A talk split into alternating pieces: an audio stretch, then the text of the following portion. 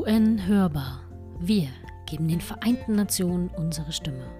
Ein Podcast des Landesverbands Sachsen, Sachsen-Anhalt und Thüringen der Deutschen Gesellschaft für die Vereinten Nationen.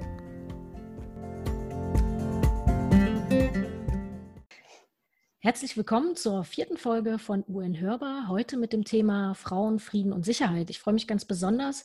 Heute mit dabei ist Manuela Scheuermann. Hallo an dich erstmal. Hallo. Und, und ebenfalls wieder mit dabei Steve, Hallo. mein geschätzter Kollege. Genau, und ähm, vielleicht zu Beginn ein paar Fakten zu Manuela Scheuermann. Sie ist wissenschaftliche Mitarbeiterin am Institut für Politikwissenschaft und Soziologie im Fachbereich Europaforschung und internationale Beziehungen an der Universität Würzburg, Würzburg und habilitiert dort zum Thema Woman, Peace and Security und ist damit eigentlich eine perfekte Ansprechpartnerin für unser Thema heute. Sie hat promoviert zum Thema UN-EU-Beziehungen in der militärischen Friedenssicherung und ähm, hat auch eine Veröffentlichung, also ist ebenfalls, vielleicht das noch vorweg, sie ist ebenfalls im Bundesvorstand der DGVN aktiv seit 2019. Ich hoffe, das stimmt. Ja. Ansonsten korrigiere mich gern. Und äh, hat auch schon ein Buch zu den Vereinten Nationen äh, geschrieben und eben auch schon eine Veröffentlichung zu, zahlreiche Veröffentlichungen eigentlich zum Thema äh, Frauen und Frieden und Sicherheit. Ja, herzlich willkommen. Hallo. Ähm, ja, vielleicht wollen wir mit einer ja, eigentlich persönlichen Frage an dich erstmal einsteigen. Wie bist du denn überhaupt äh, das erste Mal mit dem Thema in Kontakt gekommen und wie ist es dann eigentlich zu deinem Schwerpunktthema geworden? Also was sind so, gibt es irgendwie so den einen Auslöser oder hat sich das eher der, im Rahmen der äh, Entwicklung so ergeben? Ja, das ist eine ganz spannende Frage, denn ich habe ja eigentlich über ein sehr, ja, um das jetzt mal wirklich zu framen, männliches Thema promoviert, ja, also äh, militärische Friedenssicherung und eine Beziehung zwischen zwei Organisationen und mir ist damals so peu à peu aufgefallen, dass natürlich meine Interviewpartner alles Männer waren. Und ähm, auch die Ansprechpartner beispielsweise in den verschiedenen Institutionen waren zum größten Teil Männer, auch in den Panels, auf wissenschaftlichen Veranstaltungen Männer. Ähm, das ist mir so, so mittelbar noch aufgefallen. Und dann war ich eine Zeit lang ähm, außerhalb der Uni in Elternzeit und habe mir überlegt, über was möchte ich denn jetzt habilitieren. Und ähm, da kam mir das dann plötzlich, ja. Also es war wie so ein Erweckungserlebnis, dass ich dachte, mein Gott, wieso denkst du denn nicht mal über Frauen nach? Also wieso hast du nie mit Frauen gesprochen? Und so kam das letzten Endes. Und da dachte ich zuerst, na gut, das macht niemand, Women, Peace and Security. Und zu dem Zeitpunkt, das ist jetzt auch schon fünf Jahre her, ähm, war es tatsächlich so, dass noch relativ wenig, zumindest in Deutschland, zu diesem Thema globale Agenda, also Frauenfrieden, Sicherheit bekannt war. Und ich dachte, naja, ich schaue mir jetzt mal weibliche Peacekeeper an. Und so kam ich dazu. Und erst später merkte ich, dass das Ganze ein riesengroßes Forschungsfeld ist. Genau. Mhm. Hm? Okay, cool, sehr spannend. Und hast du, weil vielleicht eine Frage, Nachfrage noch dazu, wenn du hast ja selber gesagt, dass du in einem sehr männerdominierten Bereich oder einem mhm. klassisch männlichen Thema irgendwie, ähm, hast, hast du selber Erfahrungen gemacht, dass es, dass man es da als Frau, also gerade im wissenschaftlichen Bereich, durchaus Schwierigkeiten macht? Ja, definitiv. Also ich weiß nicht, ob es, äh, wie es dir geht oder so. Oder ja, also ich definitiv. Ähm, ich habe immer in konservativen männlichen Bereichen gearbeitet, also auch für Stiftungen, die eher konservativ sind. Und ich habe immer die Erfahrung gemacht, dass ich als Weib weibliche Person mehr bringen musste als die Männer. Also ich bin auch nicht so durchsetzungsstark dann im Gespräch, ich werde übersehen und so weiter. Und das waren, also es waren quasi die persönlichen Erfahrungen plus diese Beobachtungen aus meinem Forschungskontext heraus, die mich dazu brachten. Und vielleicht dann auch, ähm, vielleicht, wenn es persönlich wird, die Elternzeit, ja, also dass man dann denkt, oh Gott, habe ich jetzt einen Karriereknick mhm. oder nicht, ja, also man sieht die männlichen Kollegen weiter publizieren und äh, genau. Also ich glaube, es sind ganz, ganz viele persönliche Erfahrungen gewesen und dazu eben dieses Riesenforschungsfeld, das sich dann auftat für mich, die mich dazu brachten. Genau. Und deswegen finde ich das Ganze auch besonders wichtig. Ja, also ähm, ich habe auch gemerkt, dass ich dann immer mehr, äh, und das ist wirklich auch schwierig, von einer Wissenschaftlerin, die mit wissenschaftlicher Linse auf Frauenfrieden, Sicherheit guckt, zu einer Aktivistin werde. Also, dass ich so gar nicht mhm. mehr klar sagen kann, okay, was mache ich das jetzt aus wissenschaftlichem Interesse oder mache ich das, weil mich das persönlich wirklich stört. Genau. Mhm. Ja. So ist das Ganze entstanden. Ja, sehr spannend. Das, äh, also ich habe auch eine Anmerkung dazu. Natürlich ist das immer schwer, sich irgendwie dann äh, vielleicht auch als Mann äh, dazu äußern, aber eine Beobachtung ist ja auch einfach, wenn man in den Kreis der Kollegen guckt als Politikwissenschaftler, also ich glaube, die ganze Disziplin ist ja recht männerdominiert, ähm, dass man das definitiv nicht von der Hand weisen kann, dass einfach da bestimmte Rahmenbedingungen äh, stehen sozusagen, äh, in denen man sich momentan befindet und da äh, agieren muss sozusagen. Mhm. Also ich glaube, es wandelt sich, ne, weil immer mehr Professuren mit Frauen besetzt wurden. Ja. In den letzten Jahren ist da viel passiert, aber es ist natürlich das ganze System, das das nach Regeln läuft, die anders sind, also die noch männlich sind in dem Sinne oder wie man es auch immer nennt, muss man ja nicht männlich nennen, ne? aber so die ja. tradierten Regeln. Und die muss, müssen erstmal aufgebrochen werden. Und so lange ist es, glaube ich, schwierig für die meisten. Mhm. Und gerade wenn es um Sicherheit geht, ähm, das ist doch, es ist auch ein Thema, das muss man dazu sagen. Da, ich will da keine Schuld den Männern zuschieben, sondern es ist ein Thema, das auch mehr Männer interessiert. Also es interessiert sich einfach nicht so viele meiner weiblichen Kolleginnen für harte sicherheitspolitische Belange. Ja, also genau. Mhm. Genau, dann haben wir die perfekte Überleitung eigentlich. Auf jeden Fall. Zu unserer ja. ersten Frage. Genau. Wir steigen mal in den thematischen Block ein. Also es soll ja heute um die Agenda äh, Frauenfrieden und Sicherheit gehen, die in diesem Jahr ihr 20. Äh, Bestehensjubiläum feiert sozusagen. Und äh, bevor wir weiter über die Agenda sprechen, wäre es oder ist die erste Frage an Manuela, ähm, wie kommt es überhaupt dazu, dass wir äh, über dieses Thema sprechen, dass sich der UN-Sicherheitsrat, der ja hauptsächlich für Fragen des internationalen Friedens und des, äh, des Weltfriedens äh, zuständig ist, mit dieser Agenda beschäftigt, die 2000, im Jahr 2000 verabschiedet wurde, die, die Resolution 1325. Genau, also kannst du uns die Hintergründe erläutern, wie kam es überhaupt dazu und warum ist das wichtig? Mhm. Also wir müssen uns jetzt wirklich zurückdenken in das Jahr 2000 und das ist, glaube ich, im Jahr 2020 relativ schwierig, weil wir eine ganz andere Ausgangsposition haben. Wir haben eine Ausgangsposition, in der ähm, in den 90er Jahren relativ viel oder sehr viel Leid geschehen ist. Also wir haben Genozide, Jugoslawien, Ruanda, wir haben große Konflikte, gewaltsame Konflikte, ähm, wie auch in Somalia beispielsweise. Und man sieht anhand dieser Konflikte, dass nicht mehr nur Staaten verwundbar sind, sondern vor allem auch Individuen, die Frauen. Das ist so das Tableau, auf dem das Ganze abspielt. Ja?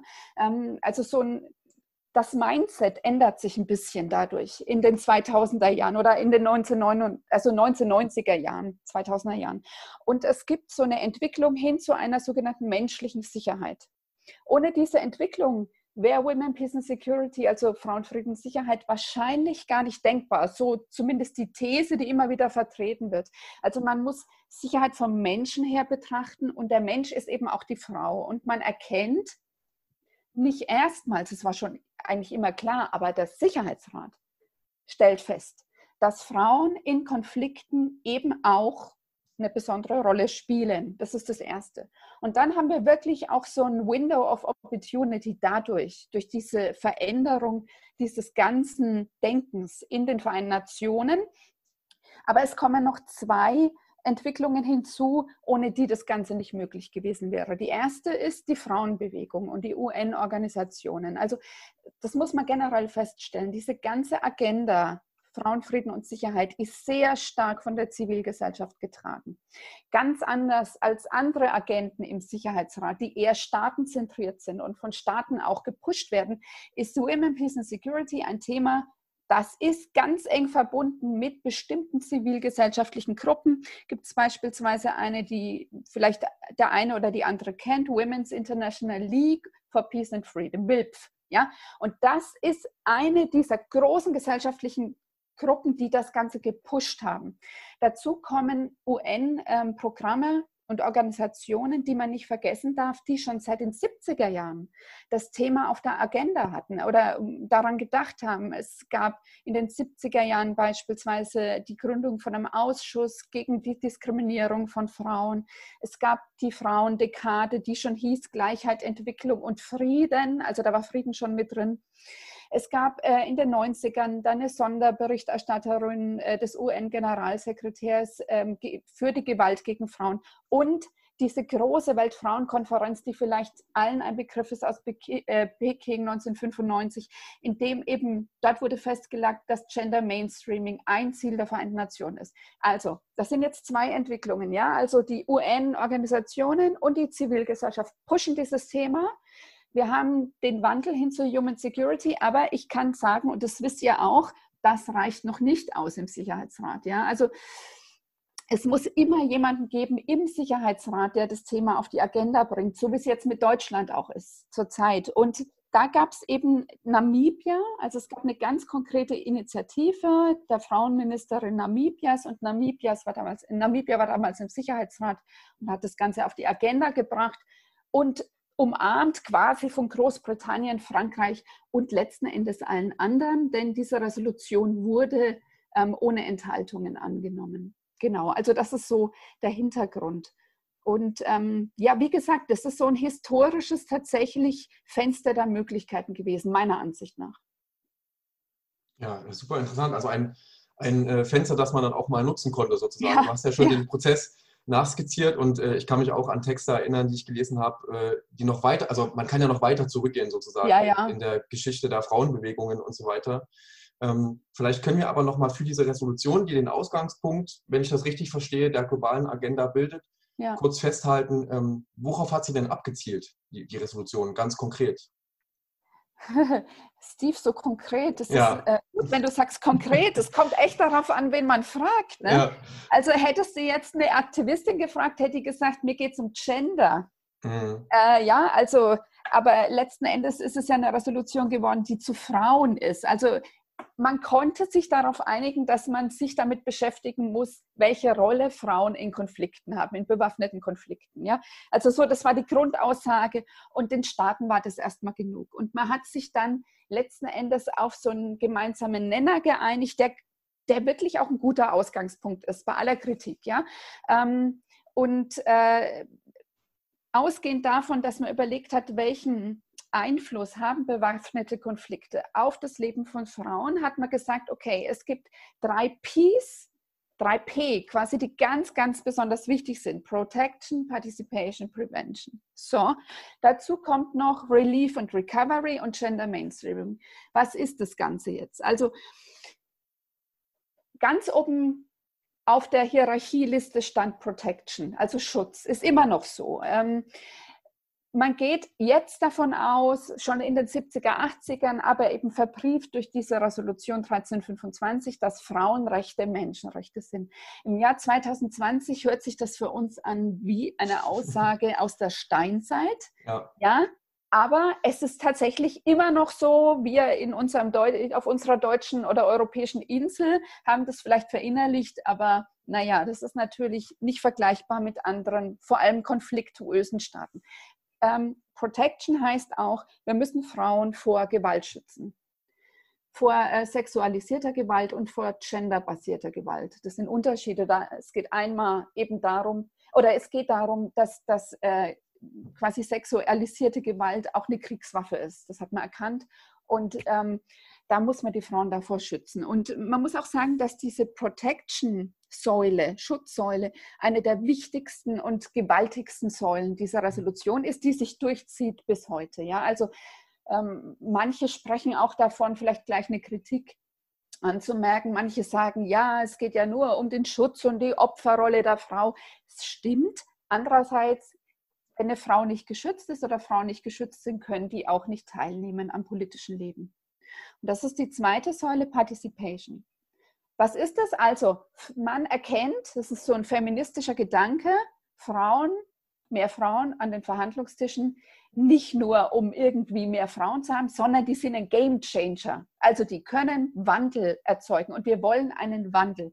Wir wollen eine andere Form von Friedensverhandlungen, wir wollen aber auch eine andere Form von Zusammenleben. Und ähm, das geht eben nur, wenn die Frauen am Tisch sitzen. Also es ging da ganz äh, konkret dazu, lokale Frauen, also aus der Zivilbevölkerung, die Mitbestimmung zur Zukunft zu ermöglichen. Ja? Und dazu kam noch, und das war ja das, was mich besonders interessiert hat, am Anfang Frauen in die UN-Peacekeeping-Mission beispielsweise zu holen. Als, Roll, also als Rollenmodelle, als Kommunikatorinnen mit der Bevölkerung. Ähm, genau. Ja, also das, das ist ganz wichtig, äh, Participation. Das ist ein, eigentlich auch ein Riesenkomplex, den ich jetzt mal runtergebrochen habe auf zwei Beispiele. Ähm, genau, was eben da wichtig ist, zu zeigen, wir wollen uns nicht nur mit den Schwachen beschäftigen oder mit der Schwäche, sondern Frauen haben ein riesen Potenzial, die Welt zu verändern. Also auch, wie gesagt, was Feministisches eher. Und dann Prevention. Prävention. Und das wird oft ein bisschen äh, missverstanden. Also viele denken dann, okay, Prävention vor Gewalt, das ist wahrscheinlich gemeint, aber nein, man meint Prävention vom Krieg. Und also die Kultur der Prävention, die ja für die Vereinten Nationen zentral ist. Ne? Und auch die ist festgeschrieben, genau. Also ja. so zu den drei großen Säulen jetzt. Da steht noch viel, viel mehr drin. Die ist sehr dicht, diese Resolution. Aber das ist so das, was man sich merken sollte. Prevention, äh, Participation und ähm, Protection, genau. Ja, also vielen Dank dafür. Ich glaube, das hat sehr, also ich hoffe auch den Zuhörern gibt das schon einfach eine gute Umrahmung, worum es dabei geht und die drei Säulen. Ich glaube, das kann man sich äh, gut einprägen. Jetzt haben wir schon äh, etwas zu den Hintergründen gehört und auch quasi so einen groben Rahmen zumindest, worum es da insgesamt gehen soll. Und äh, wenn wir jetzt ein bisschen versuchen, den Sprung ins Jahr 2020 zu machen, würde mich noch interessieren, ähm, was ist denn jetzt in der Zwischenzeit passiert? Also von quasi 2000, äh, wir haben die Resolution 1325, das Thema wird gesetzt und es äh, ist quasi im Sicherheitsrat erstmal angekommen.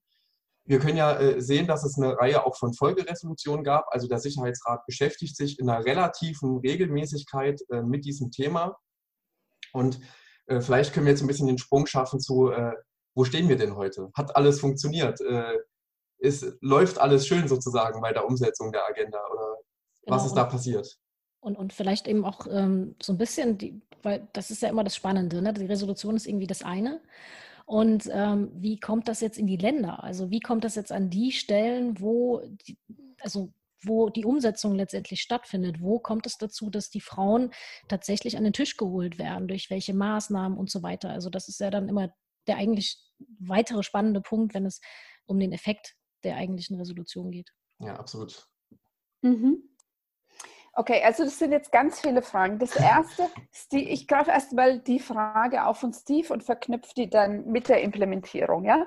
Also wie du sagtest, es gab neun Resolutionen, wobei man anmerken muss, zwischen dem Jahr 2000 und 2009 war der Sicherheitsrat diesbezüglich relativ inaktiv. Liegt aber auch daran, wir hatten dann 9-11, wir hatten Afghanistan und so weiter, also Irak, wir hatten andere ähm, Felder, die einfach ja, die, die den Sicherheitsrat gebunden haben.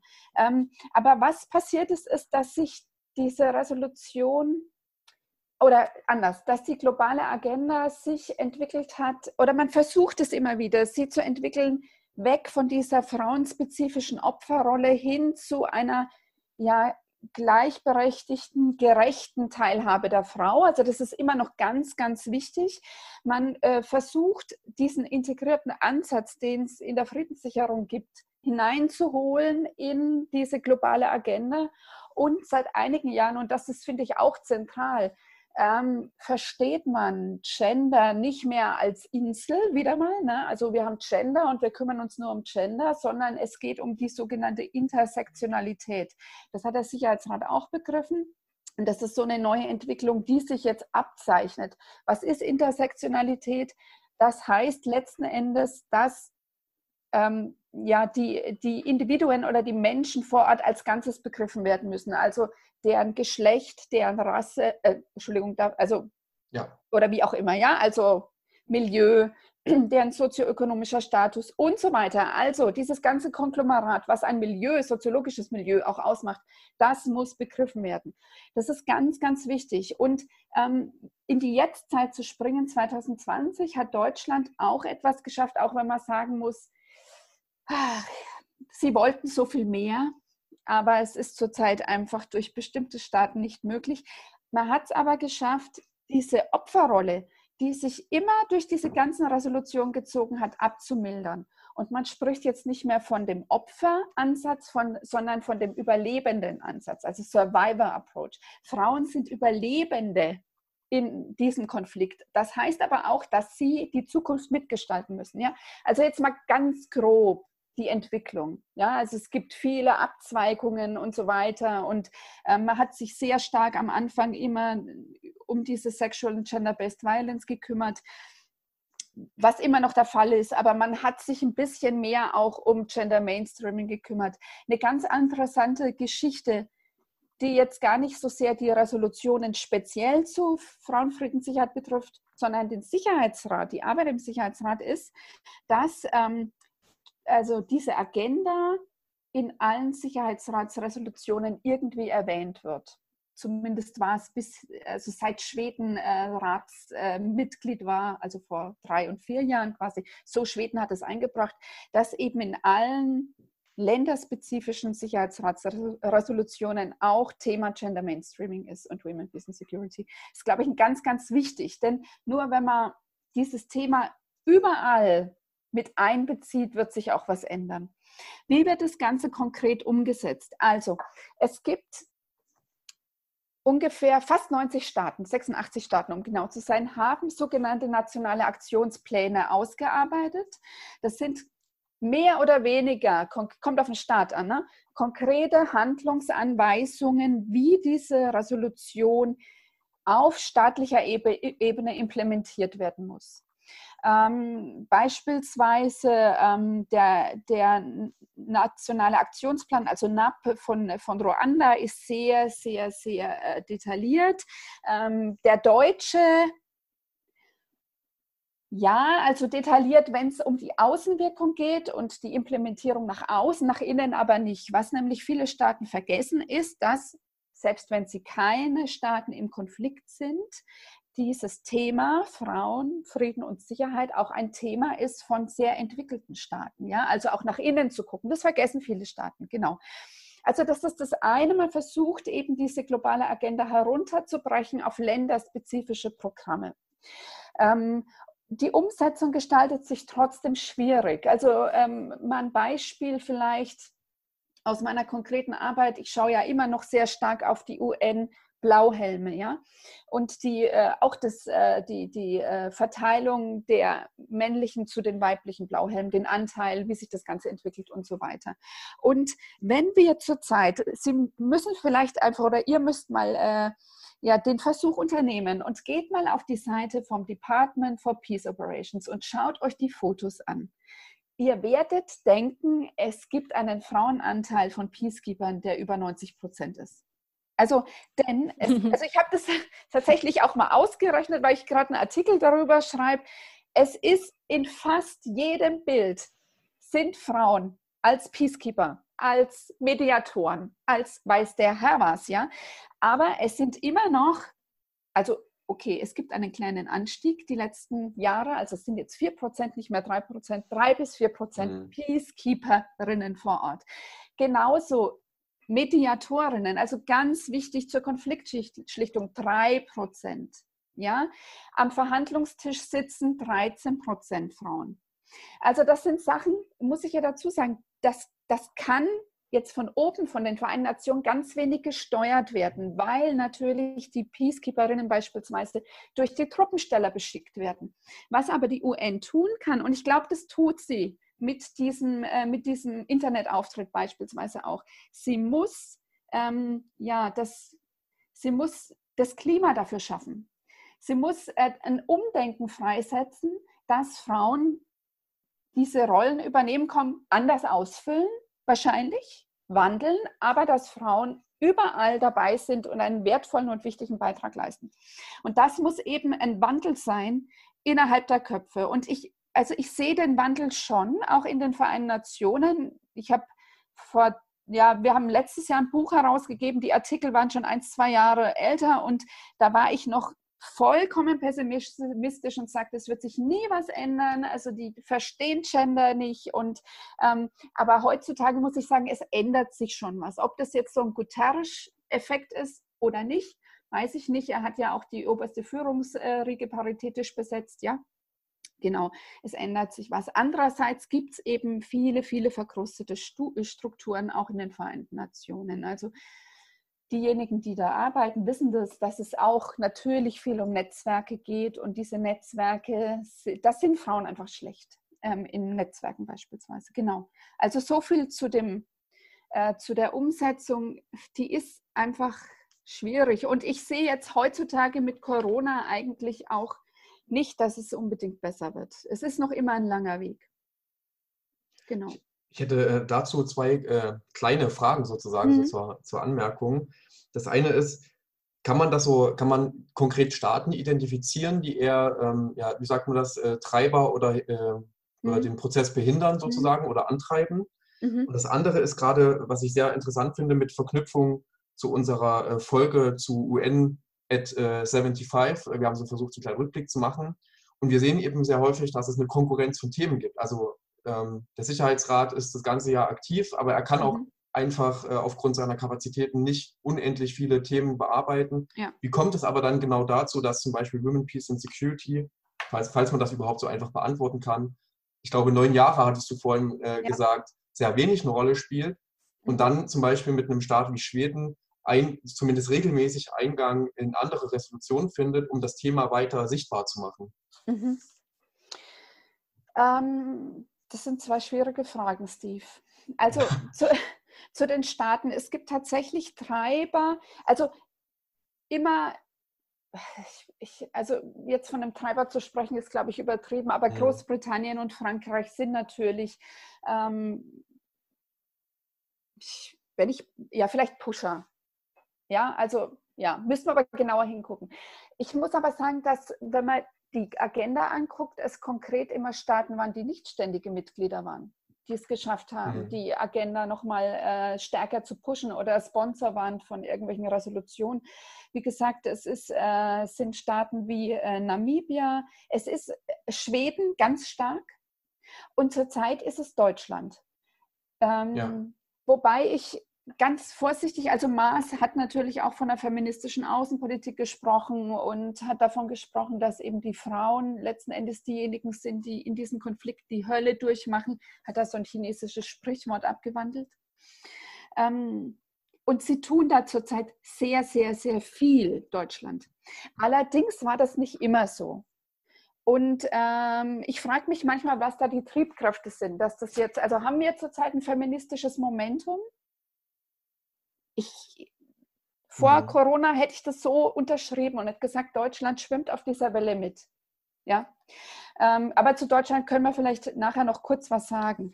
Die Behinderer, ja, das ist leider Gottes zurzeit natürlich ein großer, also neben denen, die es schon immer gibt, ja, die, die natürlich ein ganz anderes Frauenbild vielleicht noch haben.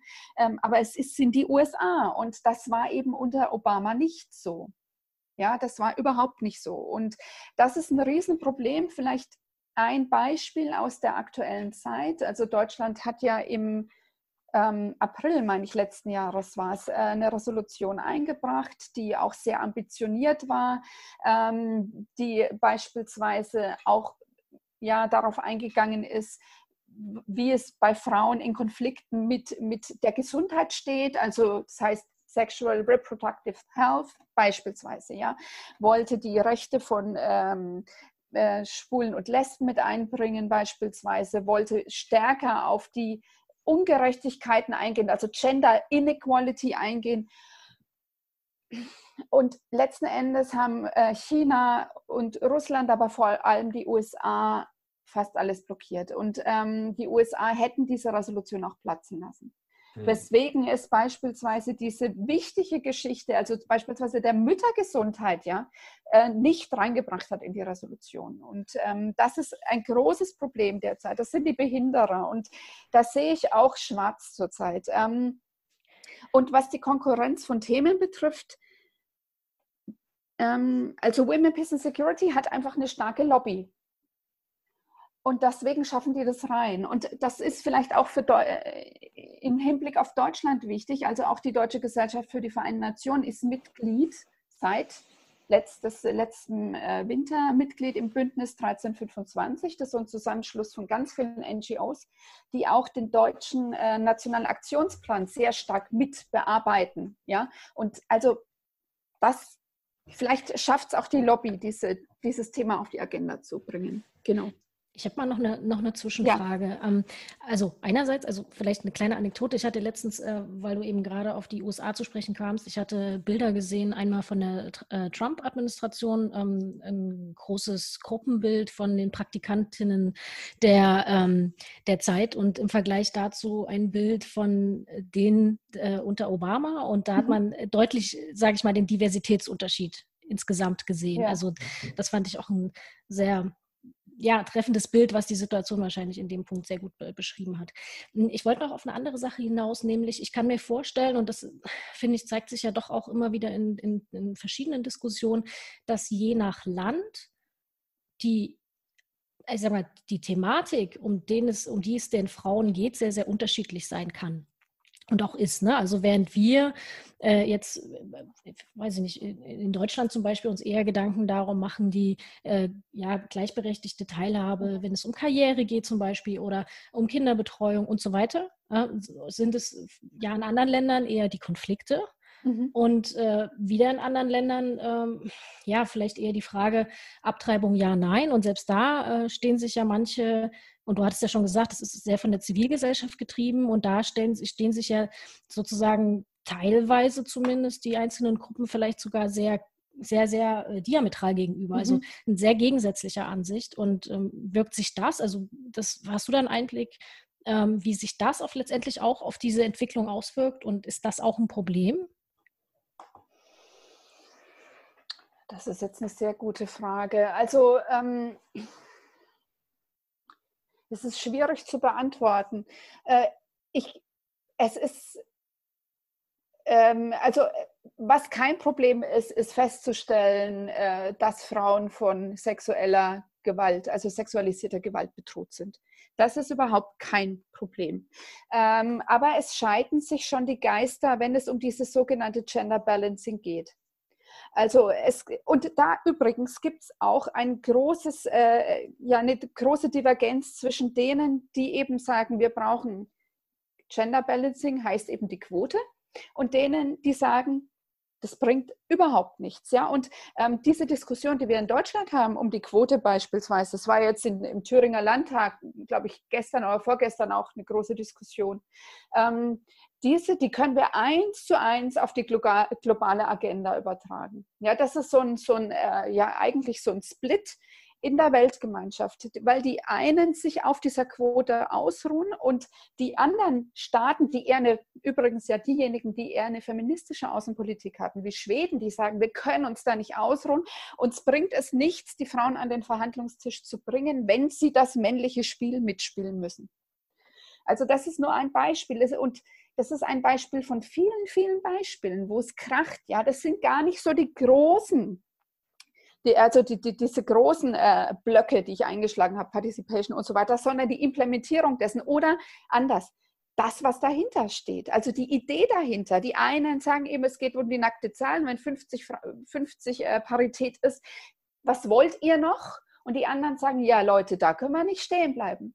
Und die Vereinten Nationen sind bei, glaube ich, auf diesem Weg zu begreifen, da können wir nicht stehen bleiben.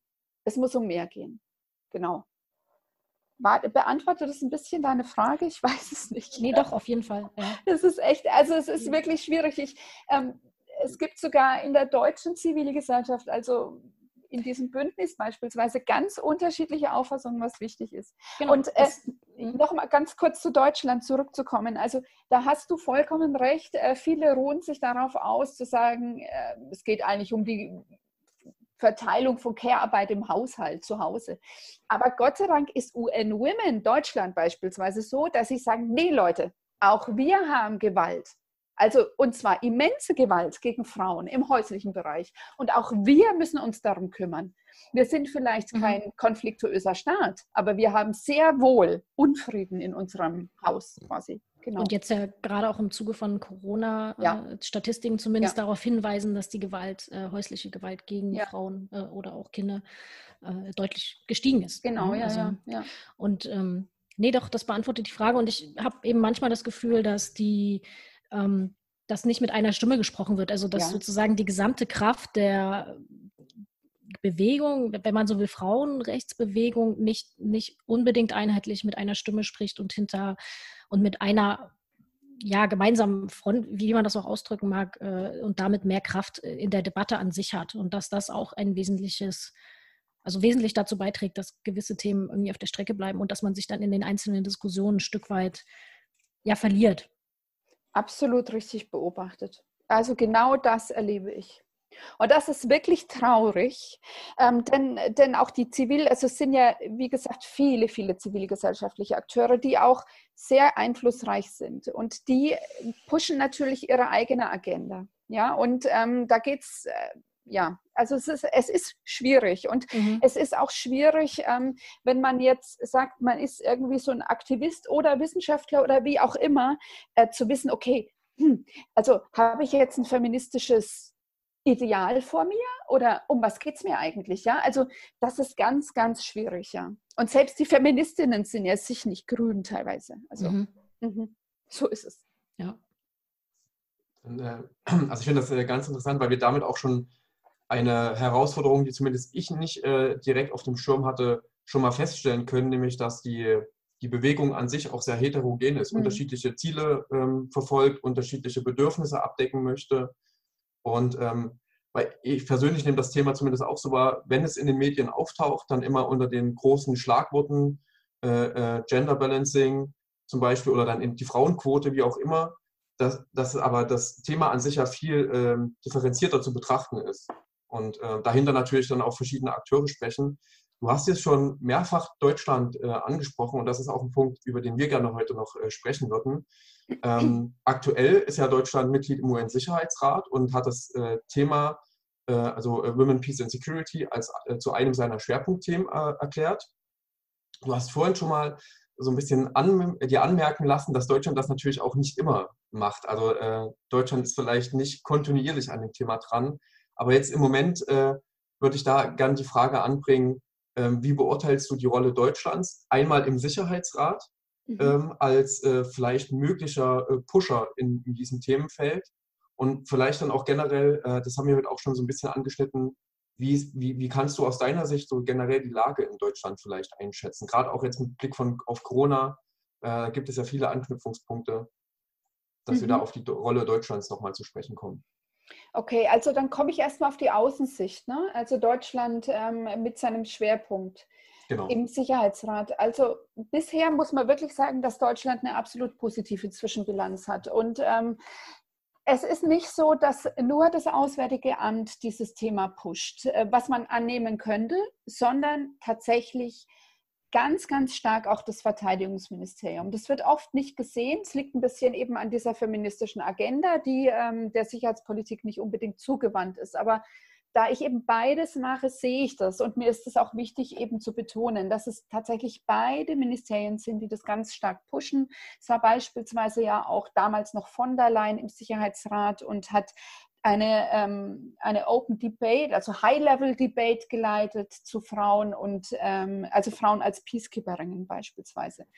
Genau, ähm, kurze oder, Zwischenfrage, die High-Level-Debate, ich glaube, das ist vielen äh, Hörern oder manchen Hörern vielleicht okay. noch nicht ganz klar, ja noch mal ganz kurz, was bedeutet das und wieso ist das wichtig oder wieso ist das so was Herausragendes? Okay, also normalerweise treffen sich ja ähm, die Staatenvertreter, also die Diplomaten im UN-Sicherheitsrat. Es gibt aber eben herausgehobene Debatten, zu denen die, die jeweiligen Fachminister kommen, Fachminister oder gar Regierungschefs. Und ähm, das ist eben so eine Debatte gewesen. Ähm, Open Debate heißt zusätzlich, dass auch von außen eben ähm, Zuhörer oder Sprecher eingeladen werden können. Und sowas hat eben Deutschland zweimal angeregt zum Thema Women, Peace and Security. Einmal zu Frauen und Peacekeeping und einmal zu sexualisierter Gewalt im Konflikt. Mhm. Ähm, was Deutschland auch noch gemacht hat, und das ist auch so ein Zeichen, dass es Deutschland wirklich ernst nimmt, dieses Thema, zumindest jetzt, ist, ähm, dass es ganz, ganz viele Sitzungen gab unter der sogenannten ARIA-Formel. Also das heißt, dass ähm, von außen eben äh, nicht, nicht nur, also einerseits Staatenvertreter, aber auch äh, Vertreterinnen von NGOs eingeladen werden können. Äh, und da hat Deutschland zu Kindern und sexualisierter Gewalt was gemacht. Äh, zu, äh, zur Haftung übrigens ist es auch ganz wichtig, das habe ich vergessen zu erwähnen. Deutschland hat die Haftung, also die Inhaftnahme von Straftätern sexualisierter Gewalt auch in die Agenda aufgenommen und in die Resolution. Ja? Also dazu beispielsweise und zu vielen, vielen anderen Themen. Äh, zu frauenpolitischen Themen eben hat Deutschland äh, diese ARIA-Formula-Meetings eingerichtet. Auch das ist ein Zeichen, dass es Deutschland wirklich ernst ist, weil es eben diejenigen, die dieses Thema wirklich pushen, also von außerhalb pushen, die Zivilgesellschaft eingeladen hat. Und Deutschland hat den äh, Co-Vorsitz in der informellen Expertengruppe des Sicherheitsrats zu Frauenfrieden und Sicherheit gemeinsam mit Peru. Ähm, die sich eben darum kümmern, dass Gender Mainstreaming in allen Sicherheitsratssitzungen zu allen Themen der Krisenbefassung äh, eben aufgenommen wird. Ja, also das sind, wie gesagt, mehrere Stränge, in denen Deutschland tatsächlich äh, versucht, dieses Thema weiter zu pushen im Sicherheitsrat. Und das muss man ernst nehmen, weil äh, sich Deutschland auch wirklich versucht hat durchzusetzen gegen diesen Widerstand, der von Seiten von drei ständigen äh, Sicherheitsratsmitgliedern kam. Zurzeit ist es natürlich so, dass Deutschland, ähm, das hat, hat, ja jeder mitgekriegt wahrscheinlich, äh, andere Themen hat, also Syrien und äh, sich da die, die Finger wund telefoniert quasi. Und äh, ich hatte einen Austausch mit, äh, mit äh, New York letzte Woche, also mit der, einer der Zuständigen äh, dort vor Ort, die eben sagen, es ist ganz, ganz, ganz schwierig, ähm, sich da äh, zu einigen. Und das zieht natürlich Energie und auch Aufmerksamkeit von dem Thema Frauenfrieden und Sicherheit. Das darf man nicht vergessen. Genau. Die andere Frage war, Steve, wie es innen ausschaut, glaube ich. Ne? Genau. genau ja.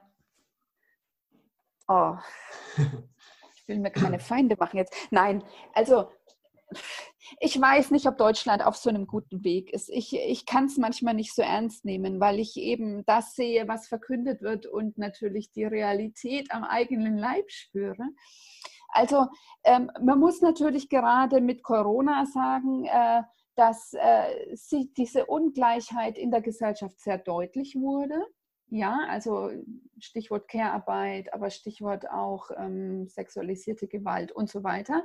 Andererseits muss man sagen, dass es auch eine Chance sein kann weiß nicht, das ging, glaube ich, gestern durch, durch den Spiegel oder in der Zeit stand, dass ja äh, die Männer deutlich mehr Hausarbeit übernehmen mussten, gerade bei Frauen, die in der Care-Arbeit tätig sind. Also vielleicht gibt es ein Umdenken, aber äh, so recht kann ich daran noch nicht glauben. Also ich sehe eine starke Diskrepanz, tatsächlich ganz starke, zwischen dem, was außenpolitisch zurzeit gepusht wird und dem, was im Land los ist. Vielleicht sehe ich es aber auch zu negativ. Das kann ganz gut sein. Ähm, genau, ja. Das ist doch äh, schon mal interessant zu hören, dass sozusagen die Anforderungen, die man letztendlich auf internationaler Ebene ein Stück weit an andere mhm. oder zumindest als, wenn, wenn, man so will, auch als gemeinsame mhm. Regeln äh, manifestiert, äh, doch auch unbedingt, nicht unbedingt auf nationaler Ebene schon, äh, sage ich mal, bestenfalls oder best, bestmöglich umgesetzt werden. Ja, und, und äh, ganz hm? kurz dazu noch, ja. ganz kurz. Also zurzeit wird der dritte Aktionsplan bearbeitet und da muss man das auch sagen. Also die Zivilgesellschaft versucht, Deutschland in die Verantwortung zu nehmen, innerhalb Deutschlands, auch auf ministerieller Ebene, mehr zu tun was äh, Gendergerechtigkeit betrifft, ja. Und die lassen sich ganz, ganz, ganz, ganz schlecht darauf ein. Ja, ja also, mhm. ich habe ja. auch momentan, also vielleicht ist das auch nur mein Gefühl, aber ich habe zunehmend das Gefühl, dass dieses feministische oder dieses Gender auch häufig schon fast ein Schimpfwort, äh, also oder dann schon relativ irgendwie negativ gebrandmarkt ist auf irgendeine Weise und dann relativ schnell so, ach, okay, jetzt das wieder. Und also ich habe manchmal das Gefühl, dass so die, ich weiß nicht so richtig. Also letztendlich, man muss sich immer wieder bewusst, es geht nicht um, um irgendwie zu sagen, Frauen sind die besseren Menschen, sondern Frauen sind 50 Prozent der Bevölkerung und haben deshalb 50 Prozent, also zumindest 50 Prozent das Recht auch gehört zu werden und an Prozessen beteiligt zu werden und so weiter. Und ich finde, das kann ja eigentlich nicht zu viel verlangt sein. Ne?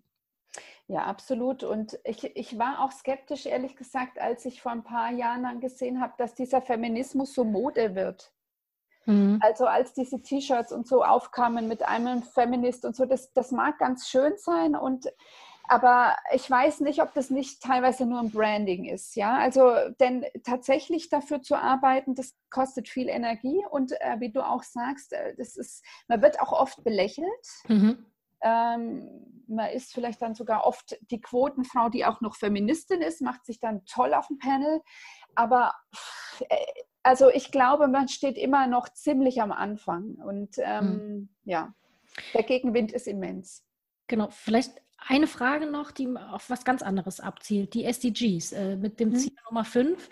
Da gibt es ja auch äh, das Ziel, sozusagen mehr ähm, ja, also Geschlechtergerechtigkeit herzustellen. In welchem Zusammenhang steht das jetzt mit dieser Agenda Frauenfrieden und Sicherheit? Also, dass man da noch mal ganz kurz das mhm. einordnen kann. Ist das ein Teil davon? Ist das unabhängig davon oder?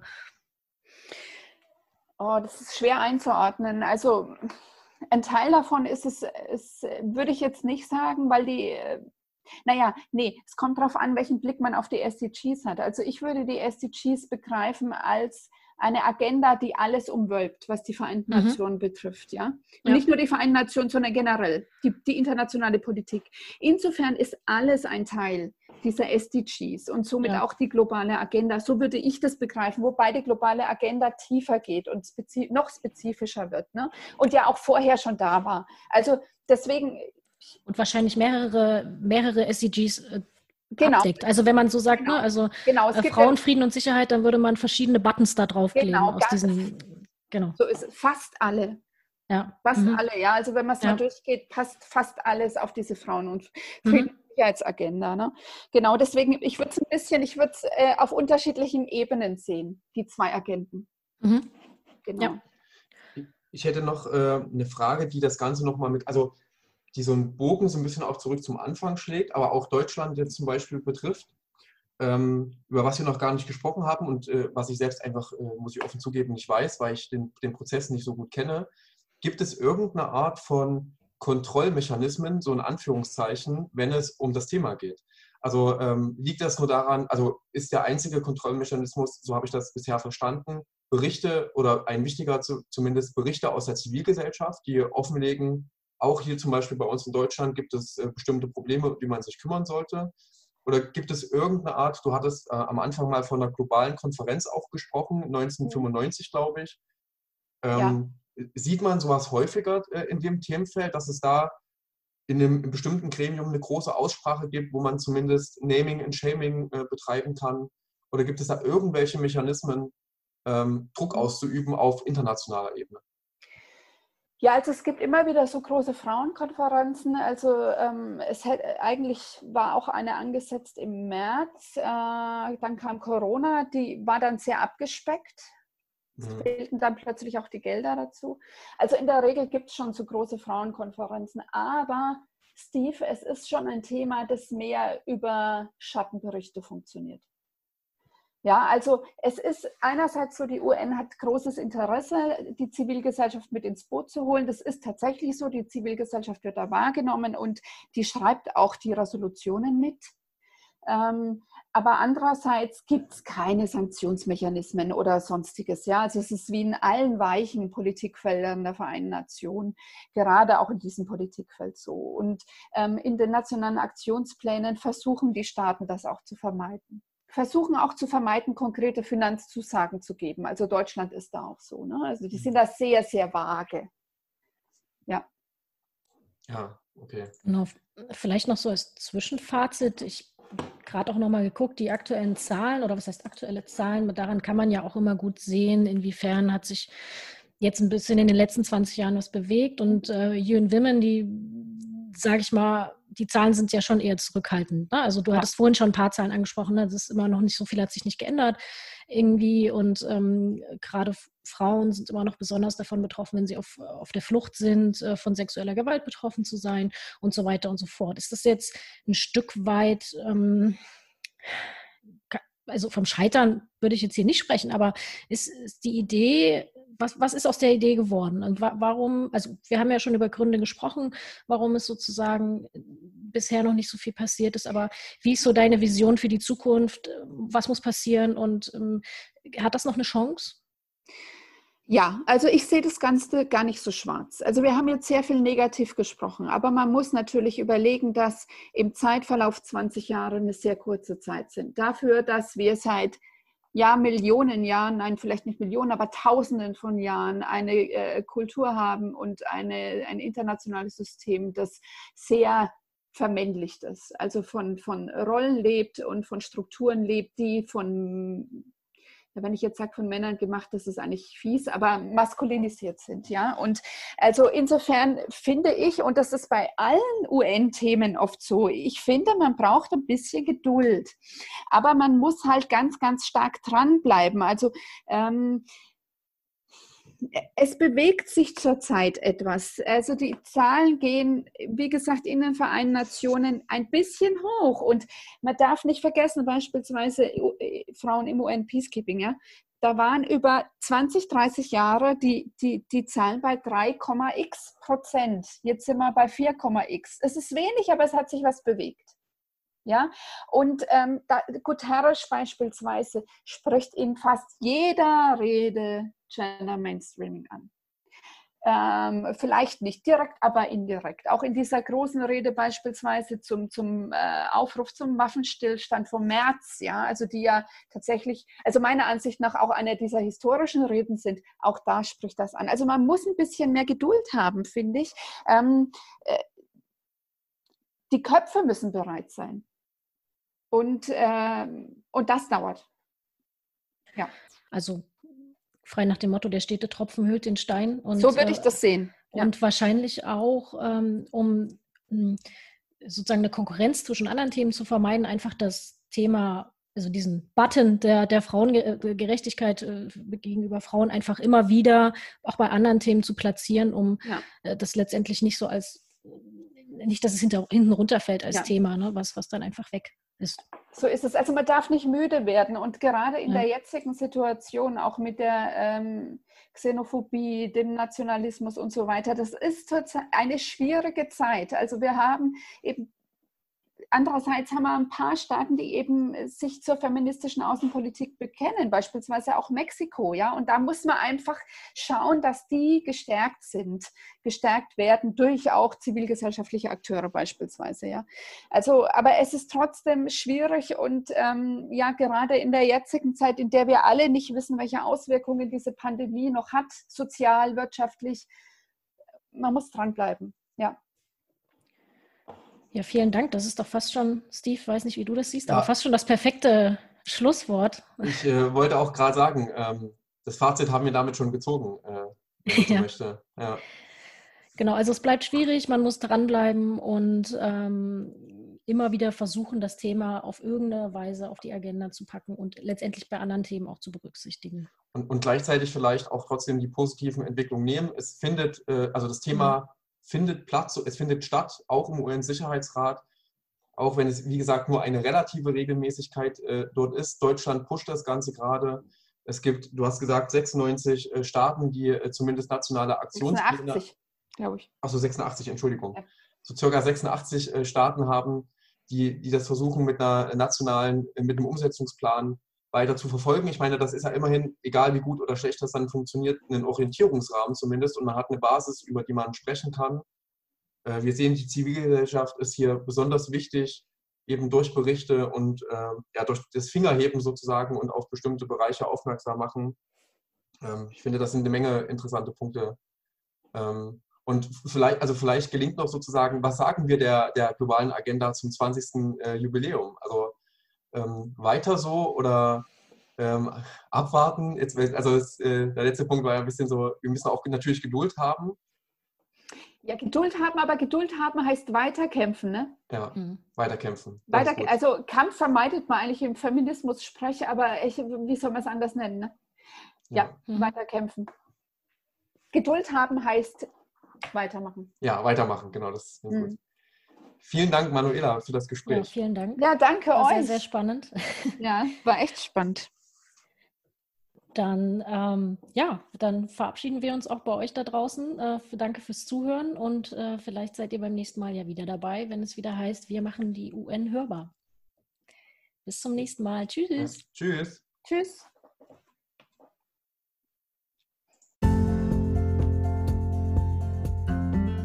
UN hörbar. Wir geben den Vereinten Nationen unsere Stimme. Dir hat gefallen, was du gehört hast? Möchtest kritiklos werden oder hast vielleicht sogar einen Wunsch für eine der nächsten Folgen? Dann schreib uns gern an podcast.dgvn-mitteldeutschland.de. Bis zum nächsten Mal, wenn wir die UN für euch wieder hörbar machen.